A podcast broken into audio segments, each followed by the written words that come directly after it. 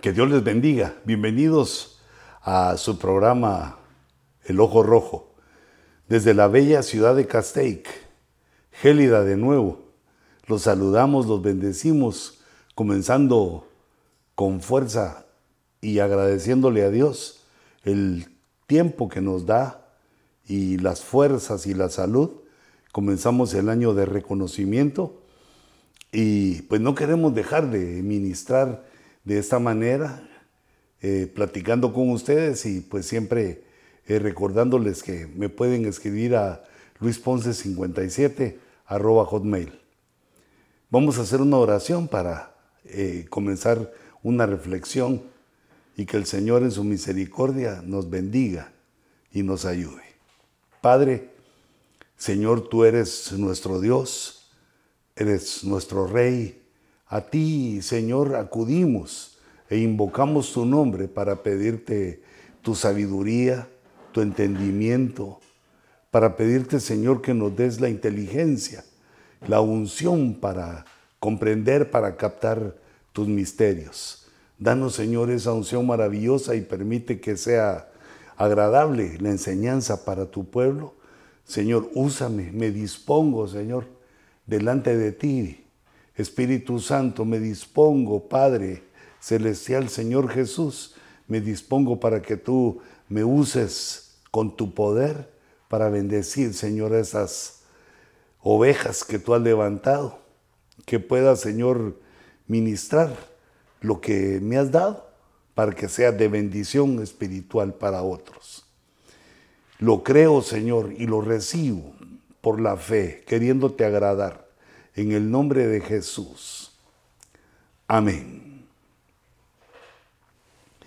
Hermanos, parece que a toda la humanidad le resulta conveniente o a la mayoría de la humanidad, la humanidad inconversa, pero también a muchos cristianos, les resulta mm, confortable, están tranquilos al pensar que la vida, la civilización, la existencia humana como la conocemos, va a seguir durante mucho tiempo.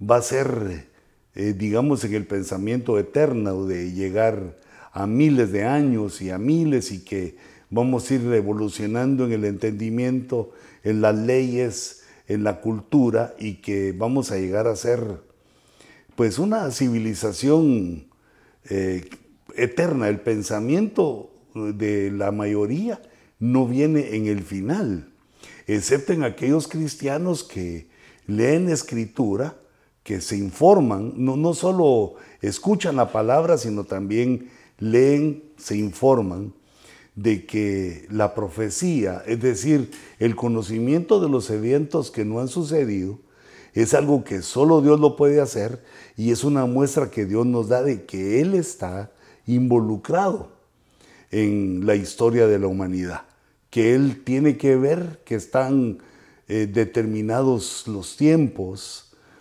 y que tiene un final. Bueno, es decir, hay varios finales, porque hay final de cosas que comenzaron. Eh, por ejemplo, está el final eh, de la historia de la iglesia, que termina con el rapto. Está también el final de Israel que no ha terminado, sino que están en espera y que va a ser al final del milenio cuando se va a llevar a cabo ese otro fin. Una serie de fines, de finales, eh, pero hay un final completo. Esto no quiere decir que sea un final y que ahí se acabe todo, sino que queda un final a aquello que Dios le llamó el principio cuando creó en Génesis 1 los cielos y la tierra, una creación de, también huestes celestiales y donde aparecemos en último momento los hombres, eh, también como parte de esa creación y morando en la tierra, mm, eh, parte de un principio, digamos, del desarrollo de un principio que Dios eh, escogió, inició y Él lo proclamó por medio de su palabra, según lo entendemos y lo leemos en Génesis 1, y de ahí va caminando hasta encontrar su final, su perfecto final en las profecías y en Apocalipsis. Eh, es decir, que no es morboso o maligno que nosotros esperemos el final de la humanidad o de las cosas que conocemos, sino que estas están profetizadas. Es parte de lo que Dios le advierte al hombre para que, bueno, muchas cosas, para que no se enamore mucho de lo que está aquí porque va a terminar y para que comprenda que la muerte no es el final de nuestra carrera, sino que eh, es el fin de un ciclo, el fin de la vida humana como la conocemos. A causa del pecado entró la muerte y, entonces la muerte es, como un espectro que está sobre toda la humanidad, pues eh, cumpliendo lo que Dios le permitió, que todo el hombre viviera, de acuerdo al Salmo 90, 70 u 80 años, y pues en su misericordia Dios que nos regala eh, otros añitos, nos da tiempos extras también. Pero el punto que quería, que quería mencionar es el engaño de pensar que el tiempo del hombre no se va a acabar jamás. Es un engaño eh, de razonamiento porque aunque no meditemos en el tiempo, digamos, de la, de la humanidad en general, debemos meditar en el cumplimiento del tiempo o en el final del tiempo de cada vida, viéndonos personalmente y que todos tenemos un final. Tuvimos un principio y tenemos un final. entendiendo esto y siendo también agradable a nuestra alma porque Dios lo decretó. Y cuando Dios eh, hace cosas o dice cosas, siempre las hace por, por el, bien, el bien nuestro. Por ejemplo, eh, Él dijo que si no sacaba a Adán del huerto, ya como estaba en pecado, iba a comer del árbol, del árbol de la vida y se iba a perpetuar en el pecado. Lo cual le pareció al Señor inconveniente, tenía otros planes con nosotros y entonces lo que hace el Señor es que nos lleva a la muerte para que luego demos cuentas. Digamos, eso es lo que vamos entendiendo eh, nosotros ya como cristianos leyendo la Biblia, que Dios preparó, cómo Dios preparó eh, esta situación y cómo lo dejó profetizado para que nosotros lo entendiéramos, lo, nos llenáramos de ese conocimiento y entendiéramos la profundidad. Hay un final de la vida humana que es eh, obvia en el cementerio, los, que vivieron y ya no están entre nosotros, pero no es que hayan dejado de existir. Y también el final del tiempo, de la civilización de la humanidad como lo conocemos, porque Dios ya lo decretó, que como hubo un principio, también va a haber un final y luego habrán cielos nuevos y, cosas nuevas, tierra nueva, pero eh, eso nuevo no lo queremos mencionar en ese momento, solo saberlo, que el final de la creación como la conocemos no es el final de todo, sino que es el final de las cosas primeras, dice la escritura, y entonces vienen eh, otras cosas, o digamos las cosas segundas, vienen otras cosas mejores, pero antes Dios va a terminar, va a concluir, eh, va a finalizar con este principio de la creación. Y lo que Dios le ha ofrecido a las criaturas que creó eh, en las primeras cosas es, pues, de acuerdo a la decisión, por la voluntad que nos dio a cada uno, de acuerdo a esa decisión, eh, cuál será nuestro lugar eterno, nuestro lugar para morar eternamente. Pero eh, yo le puse a, este, a ese tema, pues meditando en el ojo rojo, el ojo que se desvela, el ojo desvelado le puse como nombre eventos escatológicos y, ese reloj antiguo entre, entre las arenas del tiempo. Pero, eh, digamos, por lo menos tres veces aparece eh, este concepto importante en Primera de Corintios 10, perdón, 10, 11. Dice, está hablando de Israel, está Pablo enseñando de Israel y dice, estas cosas le sucedieron a los hebreos como ejemplo, lo que leemos en el antiguo pacto y también eh, en parte del nuevo, fueron ejemplo para nosotros y fueron escritas como enseñanza, dos cosas, ejemplo y enseñanza para nosotros. ¿Quiénes somos nosotros? pues los cristianos, los que estamos leyendo 1 Corintios 10, 11. Pero dice, para quienes ha llegado el fin de los siglos. Es decir, que desde que Dios puso el tiempo, desde que Dios dijo, ese es el principio, y como principio empezó a contar el tiempo, eh, este tiempo fue, eh, digamos, medido en siglos, como nos lo señala la Escritura, y dice que nosotros venimos, la iglesia de Cristo, ha venido y somos para quienes ha llegado el fin de los siglos, es decir, el fin del conteo del tiempo eh, que Dios le dejó a su creación, eh, ha llegado. Estamos viviendo el final de los siglos. Claro que para nosotros como humanos, como personas, un siglo es demasiado. Entonces no, no los podemos vivir eh, toda esa cantidad de siglos, sino que pues vamos viviendo la parte de nuestra vida, cual sea el lapso de vida que Dios nos da, nos da, lo vamos viviendo y entonces nos enfrentamos a situaciones en ese tiempo, pero debemos de saber que la vida eh, del hombre cristiano, digamos, la vida del hombre que ha encontrado a Cristo, que ha nacido de nuevo, es en los siglos finales.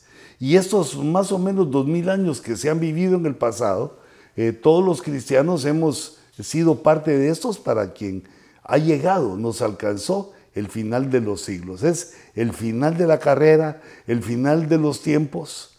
Y entonces siempre el sprint final es emocionante, es lo más emocionante de la carrera. Siempre al final de una carrera o de una batalla ocurren las cosas más emocionantes y tremendas. Y para nosotros es el tiempo de entender esto, que es tiempo de hacer eh, de ser obedientes, de hacer em, misiones peligrosas, de hacer hechos sobresalientes, de comportarnos de una manera eh, espiritual para agradar a Dios, porque eso es lo que dice. Para nosotros ha llegado el final de los tiempos.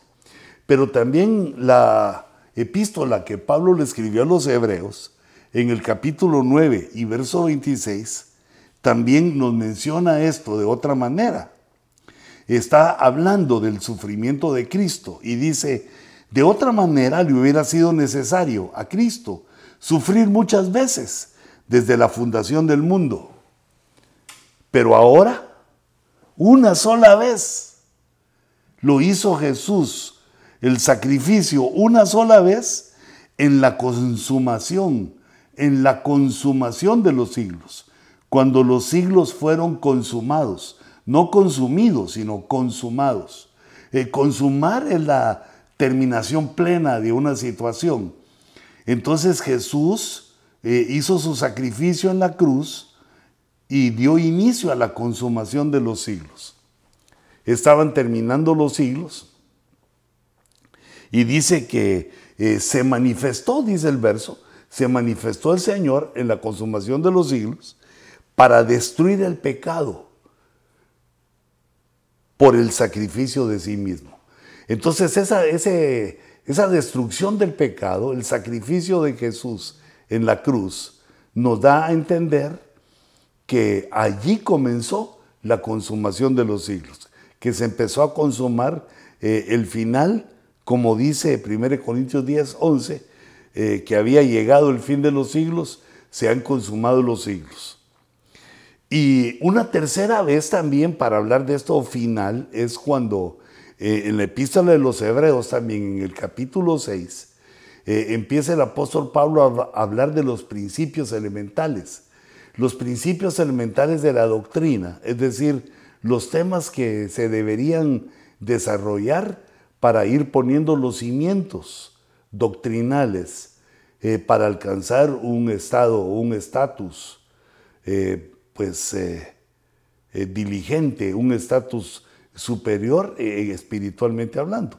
Un estatus espiritual maravilloso que solo por la obra redentora de Cristo, la obra santificadora del Espíritu Santo y el Padre Celestial en sus cuidados nos puede dar. Y entonces dice en el verso 2 mm, de la epístola a los hebreos, Dice, vamos a ver que vuelva a salir así para que se mire bonito. Dice, está hablando de las enseñanzas o de la enseñanza sobre lavamientos. Esos son principios elementales. Seis doctrinas de rudimentos. La enseñanza sobre lavamientos, de la imposición de manos, esa sería otra doctrina. De la resurrección de los muertos, otra doctrina. Y la última dice, y del juicio eterno. Esa es la versión de las Américas. El juicio eterno es el evento con el cual finaliza. Eh, es el fin del fin.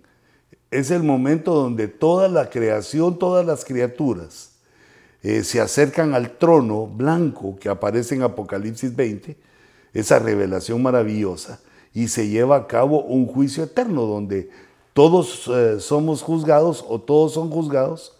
la iglesia fue juzgada antes en el rapto es juzgada la iglesia y de una vez es llevada eh, delante del Señor para las bodas. Pero las demás criaturas y, imagínate infinitas creaciones, cuántas creaciones, se van a presentar todos de todas partes del cosmos para ser juzgadas en el trono blanco.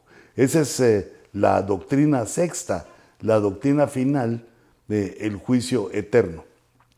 Y vemos cuando eh, digamos, los traductores empiezan a, hacer esa traducción de Hebreos 6.2, por ejemplo, la versión de la Biblia al día,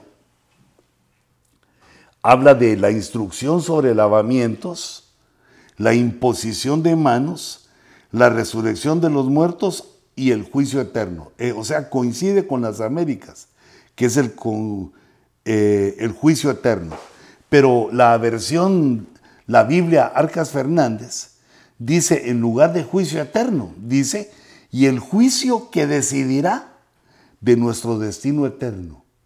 El juicio que va a decidir nuestro destino eterno. E, ese ya es un pensamiento, digamos que más grande, porque el juicio eterno, la palabra eternidad suena de muchas maneras en nuestro pensamiento, pero aquí cuando dice que ahí se decidirá, nuestro destino eterno, nos da un mejor entendimiento, que era lo que, lo que platicábamos hace un momentito, que ese es eh, el juicio en el cual Dios va a poner a cada criatura de acuerdo a su comportamiento.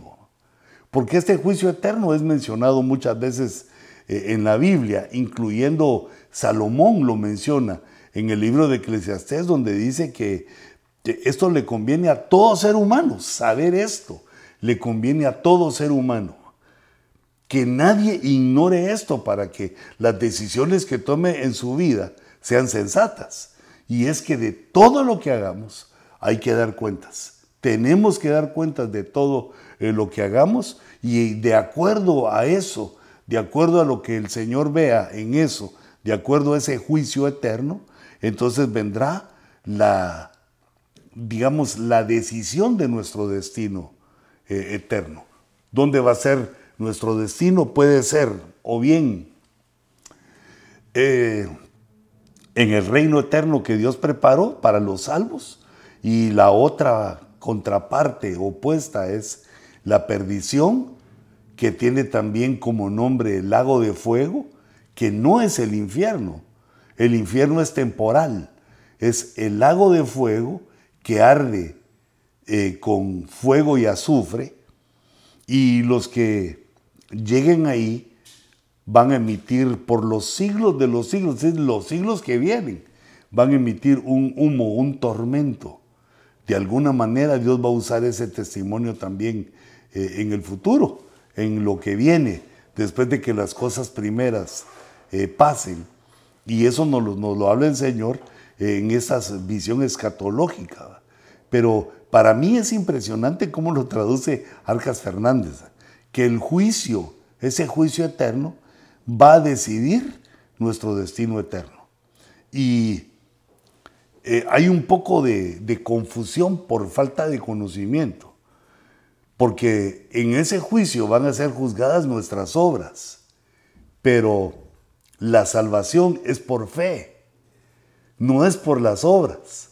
sino que ahí se van a juzgar las obras, las actitudes de aquellos que voluntariamente rechazaron la fe, se hicieron uno con el pecado, con la iniquidad, participaron, digamos, gozosos en eso, y entonces ahora hay que darle cuentas a Dios por su rebelión.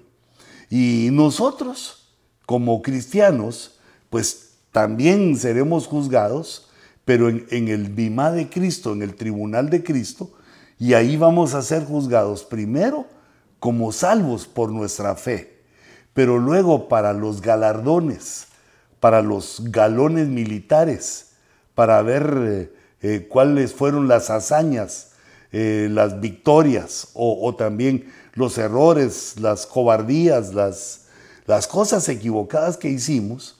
Y entonces ahí se va a decidir cuál es nuestro lugar eterno.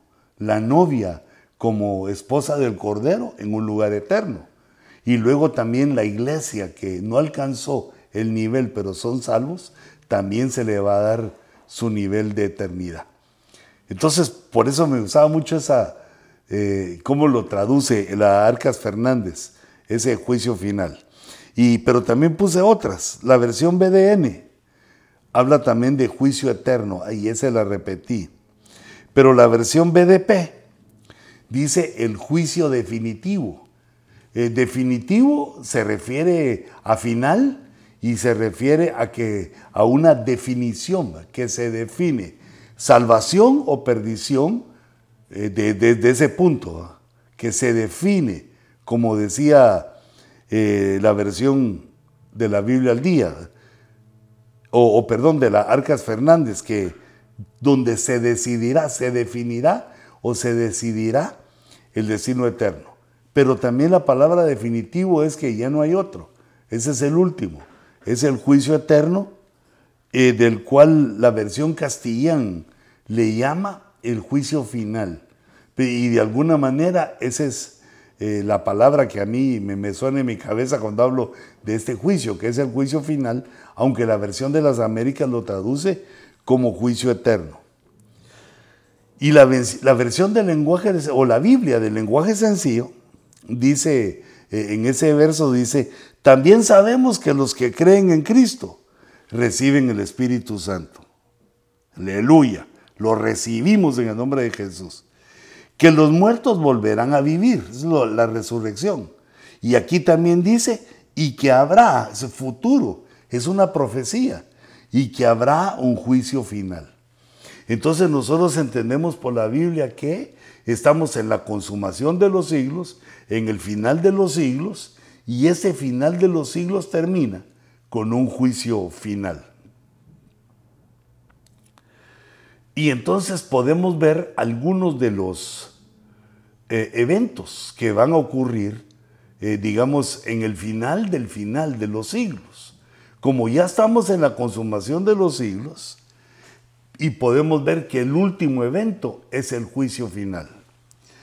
Aquí puse de título, eh, puesto verticalmente, la secuencia de los eventos de una manera regresiva.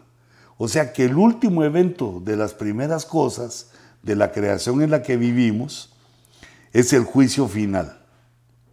Pero antes del juicio final está una guerra que esa la puse con el número 10 porque son 11 eventos los que estamos tocando aquí, aunque hay más, pero queriendo resumir y queriendo ubicar, queriendo que nos ubiquemos en los tiempos finales.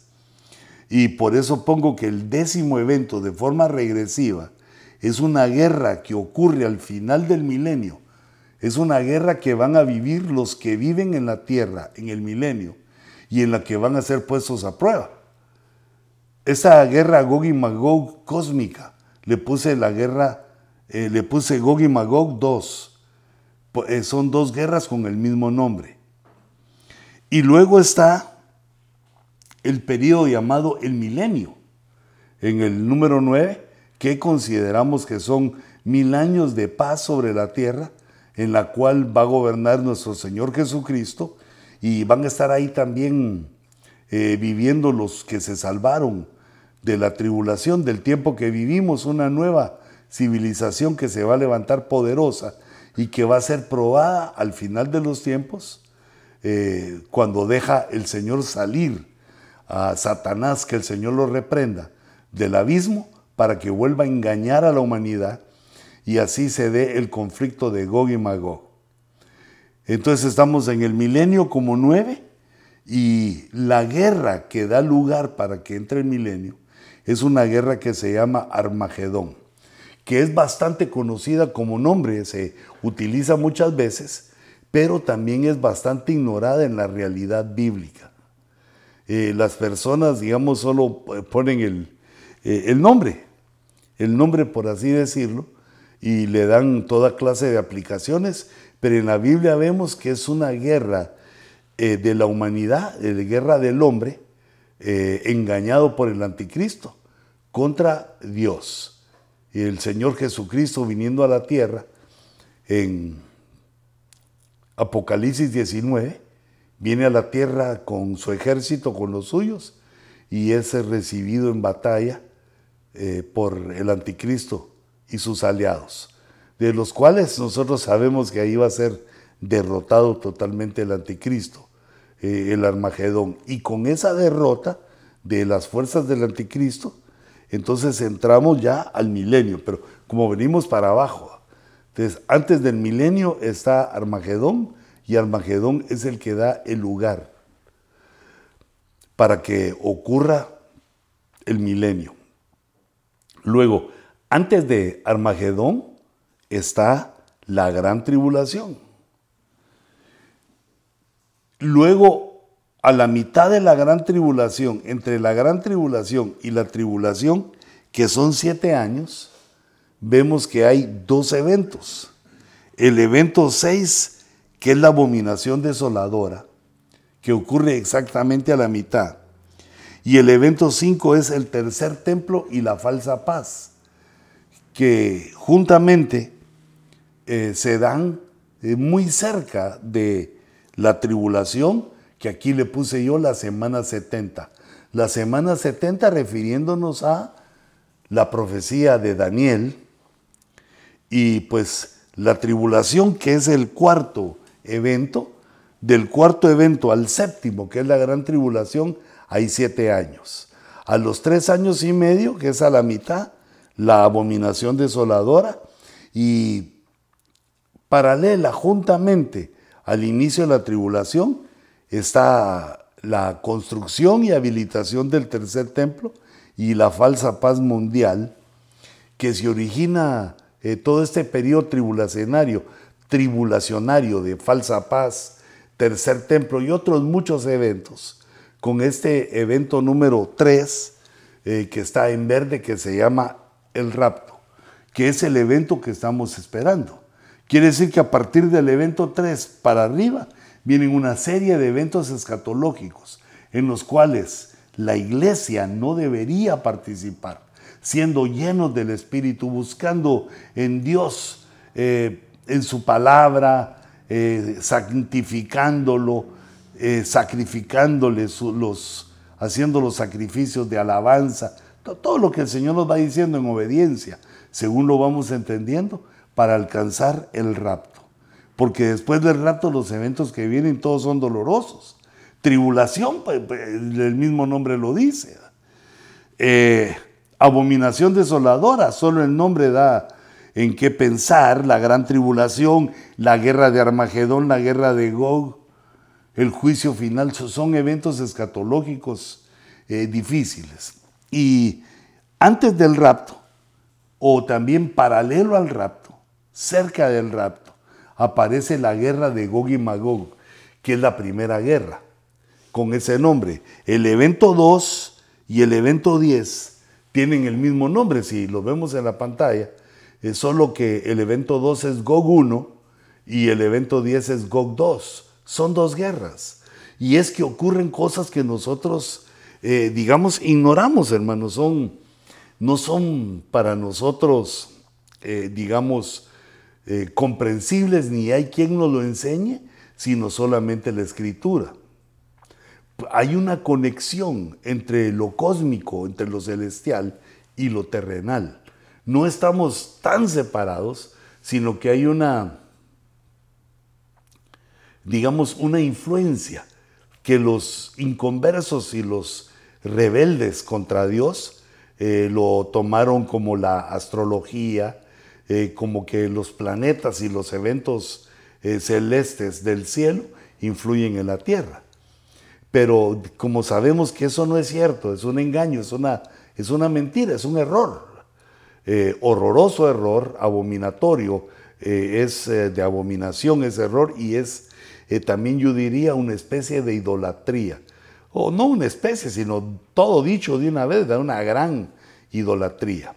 Sin embargo, la Biblia nos deja ver que hay ese tipo de influencias, pero que no están determinadas como nosotros lo pensamos. Por ejemplo, que lo determina la fecha de nuestro nacimiento, que si nacimos en tal o cual constelación, sino que la Biblia lo que dice es que las estrellas pelearon contra Císara. Eso lo dice en el capítulo 5 de, Juiz, de jueces, que mientras eh, Débora estaba al frente espiritualmente de una batalla, Débora y Barak enfrentaban a los enemigos de Israel eh, en una batalla que parecía que iban a perder los hebreos, en una batalla en que ellos tenían desventaja. Dice la escritura que las estrellas pelearon contra Císara desde los cielos. No, es que hayan bajado las estrellas, sino que algunas influencias con una eh, potencia y un alcance eh, cerebral o mental que va mucho más allá de lo que nosotros podemos eh, entender. Pero la palabra de Dios es verdadera, es la verdad, y nos abre los ojos para ese tipo de influencias que son de alguna manera enviadas por Dios y que nos ayudan a los que vivimos en la tierra, a los que estamos eh, en la vida, como en aquella época que había cobertura y Barak que estaba bajo, bajo cobertura y la cobertura profética de Débora. Eh, esto influyó también en las estrellas de los cielos que ayudaron y fue derrotado Císara de una manera prodigiosa eh, sobrenatural, eh, Israel lo supo. Claro, los inconversos han de haber dicho que Císara se equivocó, utilizó mal las estrategias de guerra, eh, sucedió algo normal, algo normal que se pueda decir por lo cual perdió. Se equivocó, estrategia mala, perdió. Y Barak, estrategia buena y ganó. Pero la Biblia no dice eso, sino dice que influyeron las estrellas desde sus órbitas, desde las órbitas, quiere decir, de alguna manera el hombre las conocía, estaban orbitando eh, su, propia, eh, su propio sol central o de alguna manera eh, se manejaban en órbitas, como ahora lo sabemos por las investigaciones de los científicos, de la gente que mira los cielos. Sabemos esa verdad, sabemos que eso es verdadero y por eso debemos hacerle fe a esta palabra. Dios pelea por nosotros. También las estrellas desde los cielos influyen y pelean por nosotros para que tengamos grandes y poderosas eh, victorias.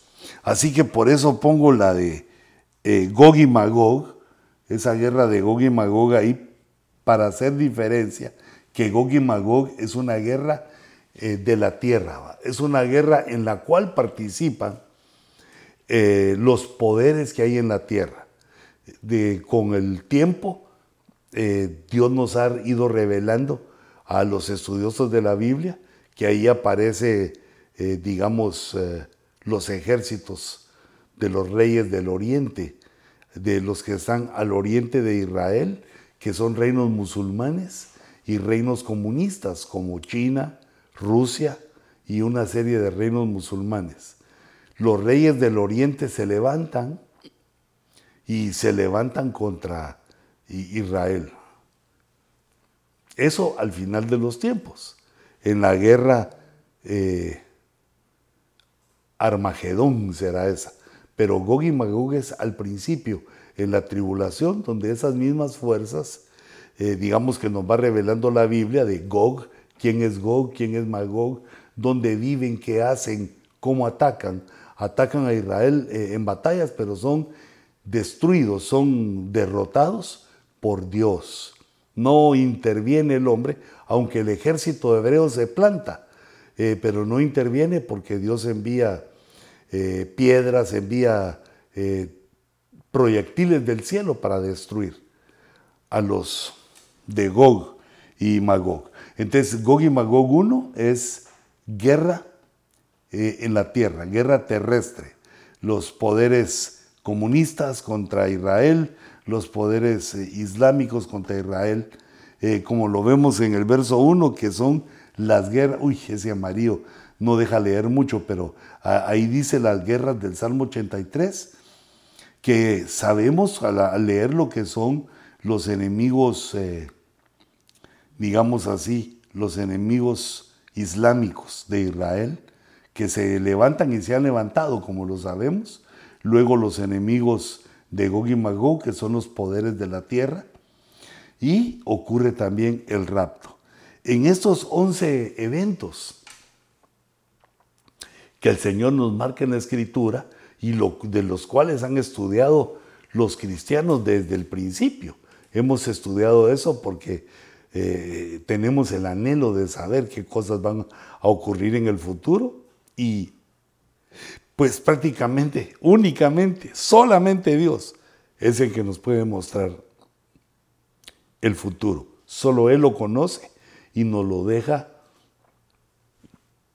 eh, en su palabra. Nos deja la enseñanza en su palabra para que nosotros entendamos desarrollemos, vayamos viendo todas estas, eh, eh, estos momentos, estas situaciones, estas profecías, para entender el lugar donde van a ocurrir, el momento que va a ocurrir, quiénes van a participar en esos, eh, y en esos, en cada uno de los eventos, y entonces entender qué es lo que nos corresponde a nosotros y cuál es la decisión de nuestra voluntad ante el evento definitivo, el evento final, el, evento, el evento eterno, el evento que decide nuestros destinos eternos. Ese es el momento que se llama el juicio, el juicio final, el gran trono blanco. Pero estos 11 eventos eh, se van manifestando y cuesta a algunos ponerlos en el orden, porque muchos son eh, en momentos traslapados. El momento de la dificultad, o perdón, la dificultad en la profecía es que nuestro entendimiento eh, nos da a entender que la profecía es instantánea, que ocurre en un instante y se cumple y ya estuvo. Pero nosotros tenemos que ver que la profecía tiene un inicio, un desarrollo y un final, que a veces dura mucho tiempo. No son eventos instantáneos, sino que son eventos que se van eh, desarrollando de una manera, eh, digamos, sobrenatural o pensada por Dios desde antes, ya establecida y que se va cumpliendo, pues sí o sí, no hay, no hay manera de detenerlo. La manera que nosotros tenemos de cambiar las cosas es con nosotros mismos. Es si nosotros mismos eh, voluntariamente aceptamos a Cristo, entramos al nuevo nacimiento, a la nueva vida, a la nueva creación, y a obtener todos los beneficios de la salvación y también de vivir afirmados en Cristo. No solo alcanzar la salvación, sino que aprender a vivir firmes delante del Señor en obediencia y pues cumpliendo cumpliendo misiones especiales que el Señor nos va mandando de evangelismo, de predicación, una serie de situaciones a las cuales Dios nos va mandando. Así que hermanos, esos tiempos finales se van a ir desarrollando y prácticamente no hemos llegado a ninguno. Estamos en el tiempo previo donde Dios nos pide que vengamos al arrepentimiento. Estamos en el tiempo en el cual debemos aprender lo que dice la Escritura para obedecer. Porque luego viene la definición, ya viene la parte definitoria con el rapto, que ya no hay tiempo para más sino que de acuerdo a lo que uno se definió antes lo que la iglesia definió antes, lo que la humanidad definió si quería participar en la iglesia o no, eso se realiza eh, o queda realizado y su cumplimiento viene juntamente con el rapto. El rapto es el momento en el cual la iglesia sube y va a su juicio. Ese es el juicio que nos provee el Señor Jesucristo, el bimá de Cristo, el juicio de Cristo para alcanzar las bodas del Cordero y para que no seamos juzgados en el juicio final. Por eso Dios pone ese bimá de Cristo en el rapto primero y también nos pone cada cierto tiempo en la iglesia como cristianos que nos presentemos al tribunal del Espíritu Santo, que es la Santa Cena, donde nos ponemos a cuentas con el Señor y donde podemos limpiarnos restablecer nuestras prioridades, cambiar nuestro entendimiento, nuestra forma de pensar y avanzar para buscar la perfección, la santidad. El plan perfecto de nuestro Dios para salvar a la criatura, para salvar a los que crean en Jesús, a los que tomen a bien ese sacrificio maravilloso, difícil de entender, que Dios mismo haya venido a la tierra por nosotros para salvarnos de esto que viene. El juicio final o al juicio final lo precede una multitud de eventos eh, más que dolorosos, una actitud, eh, una multitud de eventos dolorosos para los que en cada tiempo eh, estemos viviendo y para alcanzar la siguiente situación buena o mala. Nosotros somos los que hemos alcanzado el final de los siglos. Somos los que hemos llegado a la consumación de los siglos y con estos 11 eventos se resume esa consumación de los siglos, el juicio final, el juicio eterno. Y también, eh, digamos, bueno, el juicio eterno como doctrina eh, elemental y la consumación de los siglos eh, en el entendimiento que la revelación de Jesucristo es el inicio de los postreros días que son confirmados con el derramamiento del Espíritu Santo, como profetizó Joel y como Pedro lo entendió al ver que se estaban hablando en lenguas y otros pensaron que eran, eran borrachos. Y el Espíritu Santo le dijo a Pedro, le confirmó y le reveló que era el cumplimiento de la profecía de Joel. Así que hermanos, estamos ante los últimos tiempos, eh, las cosas van avanzando de una manera vertiginosa y estamos pues también a punto del rapto, a punto de que se inicie la tribulación y venga el rato de la iglesia, la cual nosotros esperamos, nosotros anhelamos y es una de las eh, digamos, motivaciones y de las metas del ojo rojo.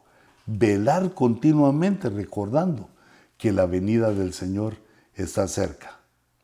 Así que hermano, firme, adelante, te dejo ahí en la, en la pantalla esos 11 puntos que vamos a seguir viendo, pero por hoy te dejo esos 11 momentos recesivos, no regresivos, son eventos regresivos en una especie de, secuenta, de secuencia, procurando o procurando eh, que queden en nuestra mente, fijarlos en nuestra mente. Son los tiempos señalados que Dios dejó o parte de los tiempos señalados.